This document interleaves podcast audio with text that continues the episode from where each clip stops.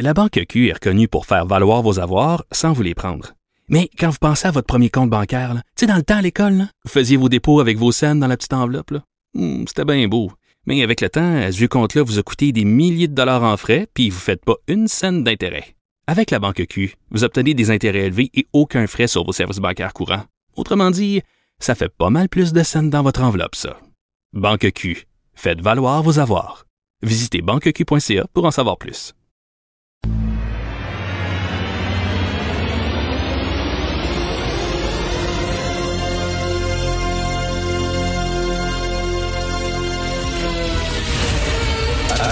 Attention, cette émission est laissée à la discrétion de l'auditeur. Les propos et les opinions tenues lors des deux prochaines heures peuvent choquer. Peuvent choquer. Oreilles sensibles s'abstenir. Richard Martineau. Martino. Un animateur pas comme les autres. Richard Martineau. Cube Radio.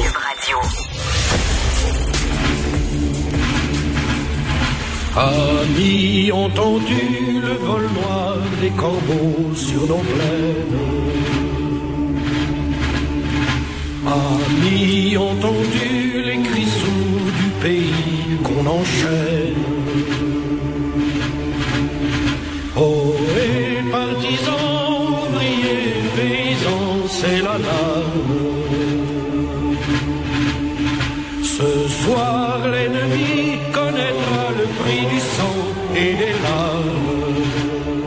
Bienvenue, mesdames et messieurs, à Radio Résistance, la radio des gens qui luttent contre la dictature sanitaire.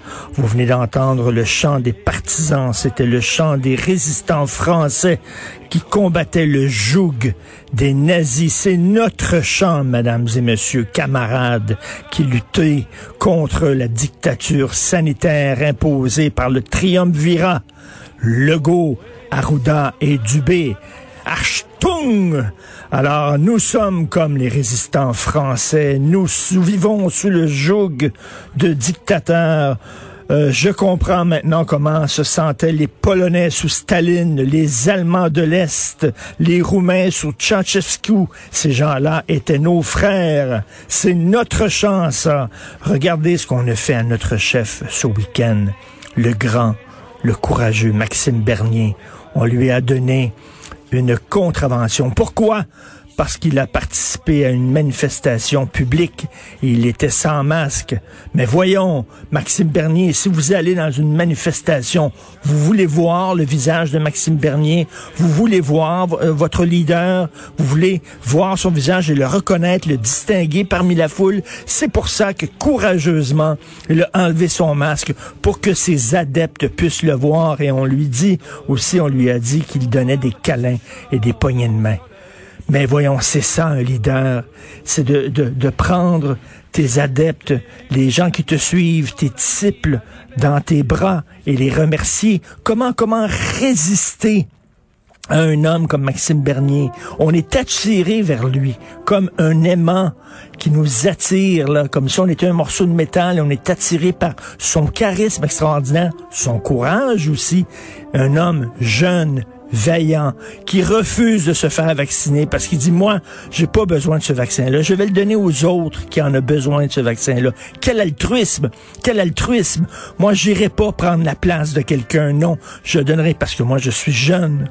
Je suis en, en forme. Je suis capable de lutter contre ce méchant virus. Rappelez-vous, nous avons reçu ici à cette émission un jeune un jeune influenceur qui nous avait dit que on n'avait pas besoin du vaccin pour combattre le virus. Tout ce qu'on avait besoin, c'est de manger des fruits, des légumes, de prendre des vitamines et de prendre du soleil. Voilà, de faire de l'exercice de temps en temps. Pas besoin de vaccin.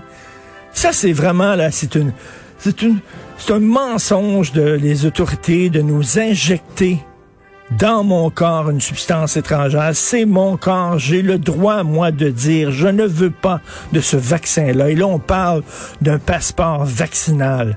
Ce serait épouvantable, mesdames et messieurs. Et là, il y a une pétition contre le passeport vaccinal. Et j'espère, j'espère qu'on vraiment qu'on oubliera cette idée, qu'on la jettera aux poubelles. C'est incroyable. Nos droits Moi, j'aurai pas les mêmes droits que tout le monde parce que je ne veux pas, moi, me faire vacciner, parce que je veux pas qu'on m'injecte un vaccin qui pourrait me donner l'autisme et toutes sortes d'autres maladies. Et donc, ces gens-là pourraient aller dans des restaurants et tout ça, alors que moi qui résiste, je ne pourrais pas, mais mes droits là-dedans, mes droits et libertés à moi, hein, c'est important. Là, je connais un homme qui doit porter le masque lorsqu'il va chercher sa caisse de 12 au dépanneur. Et là, il est tellement, il est tellement honteux qu'il préfère la faire livrer chez lui sa caisse de 12, OK? Ça lui coûte 5 dollars de plus parce qu'il doit typer, il doit payer pour la livraison, c'est injuste. Nous sommes dans une société injuste. C'est la dictature, vraiment, les amis. Et je veux féliciter ici nos amis acidiques qui luttent vraiment courageusement, qui se sont mis à 350 dans une salle pour justement avoir le droit de prier leur Dieu. Bravo, il faut résister, il faut combattre. Et euh, je salue ses, ses, ses, frères, ses sœurs acidiques, de même que le propriétaire du Méga Fitness Gym de Québec et de tous les animateurs radio qui l'ont appuyé. Quel homme! Il faut des gens comme ça qui se tiennent debout, quitte à peut-être aller en prison, quitte à recevoir une contravention, mais nous vivons en période de dictature. C'est extrêmement important. Non, vous n'êtes pas tanné d'entendre ce genre de discours-là quand même. Je, suis vraiment, sur les médias sociaux, je suis plus capable. Là, la pétition contre le passeport vaccinal, vraiment, vraiment, si tu veux pas te faire vacciner, c'est ton maudit problème, mais c'est pas vrai que tu vas avoir les mêmes droits et les mêmes avantages que ceux qui se font vacciner. Aujourd'hui, dans le devoir, euh, à la page 2 euh, du devoir, les Québécois n'échappent pas aux théories du complot. Il y a 20% des Québécois qui ne croient plus aux médias traditionnels et qui croient que les médias traditionnels colportent des fake news, de la désinformation, de la mésinformation, que c'est de la propagande. Ces gens-là croient à la théorie du complot. Il y a entre 6 et 7% des Québécois qui sont d'accord avec des énoncés sur la théorie de QAnon, voulant qu'il existe une clique élitiste, pédophile et sataniste qui contrôle les gouvernements, ou encore avec l'affirmation que la pandémie a été inventée pour contrôler la population. J'avais entendu ça, moi, sur mes ondes, un de mes invités qui disait les variants, les variants, là. C'est parce que là, c'est en train de se régler, la pandémie, là. Et là, on a inventé ça, les variants. On a inventé ça pour garder les gens chez eux, pour leur faire peur. Parce qu'étant donné, là, on n'avait plus, on avait plus d'outils, étant donné qu'il y a de moins en moins d'hospitalisation, il y a de moins en moins de cas. On a inventé les variants, toi, pour faire peur au monde. Ben oui. Ben oui. Et euh, les médias traditionnels, c'est épouvantable. On interviewe des spécialistes, des scientifiques, des médecins, des infectiologues, des épidémiologistes. c'est épouvantable, ça. C'est de la désinformation totale. On devrait plutôt interviewé, tiens, mon cousin, là, qui est euh, dans son demi-sous-sol et euh, qui va sur des sites comme euh, diabolicalnews.com ou findumonde.cr. Tu sais, des genres de, de, de, de, sites vraiment avec de la vraie information qui était colligée, qui était l'information solide. C'est vraiment n'importe quoi. Et je sais pas si vous avez vu ça, mais les 350 acidiques là, qui se sont réunis dans un lieu de culte. Euh, les titres dans les journaux, c'était 350 personnes réunies dans un lieu de culte. Ils n'ont pas dit 350 acidiques dans une synagogue. Tu lisais le texte et tu ne savais pas. C'était quoi le lieu de culte et tu ne savais pas. C'était qui? Quelle communauté? Il disait seulement 350 personnes réunies dans un lieu de culte. Je m'excuse, mais moi, je veux savoir c'est qui? Pas pour stigmatiser un groupe, je veux savoir, en tant que citoyen, c'est quel groupe qui a de la difficulté à comprendre le message? C'est pas pour les stigmatiser pour leur jeter des roches. C'est rien que s'il y a un groupe qui effectivement le message ne passe pas, ben on devrait peut-être euh, prendre toutes les, dispositions euh, qu'on peut prendre pour pouvoir faire passer le message auprès de ce groupe-là. Est-ce que c'est le rôle des journalistes? Tiens, je veux poser cette question-là Félix tantôt. Est-ce que c'est le rôle des journalistes de cacher des choses pour ne pas stigmatiser un groupe? on dira pas que c'est des acidiques parce que on veut pas les stigmatiser. Je m'excuse, mais un journaliste, c'est pas là pour cacher la, la réalité. Un journaliste est là pour transmettre des faits. Et après ça, ce que les gens font de ces faits-là, ça lui appartient pas. S'il y a des bozos qui lisent le journal puis qui disent ah moi je veux m'attaquer à telle et telle personne, regardez là, là on dit faut pas utiliser le terme variant indien parce que supposément que ça stigmatise la communauté indienne. Bon, je voudrais le rappeler, je l'ai déjà dit ici, mais je le rappelle parce qu'il y a encore un texte dans le Devoir aujourd'hui là, en disant c'est épouvantable. Québécois ils ont utilisé le mot variant indien le Indian Express, le New Indian Express, le Times of India et le Hindustan Times, des journaux indiens, édités par des Indiens, publiés par des Indiens, écrits par des Indiens et s'adressant à des Indiens vivant en Inde, ils utilisent le terme Indian Variant. Et là, il faudrait utiliser, regardez, pour le variant nigérien. Saviez-vous qu'il y avait un variant nigérien? en un pour le variant nigérien, il faudrait dire le variant B11207.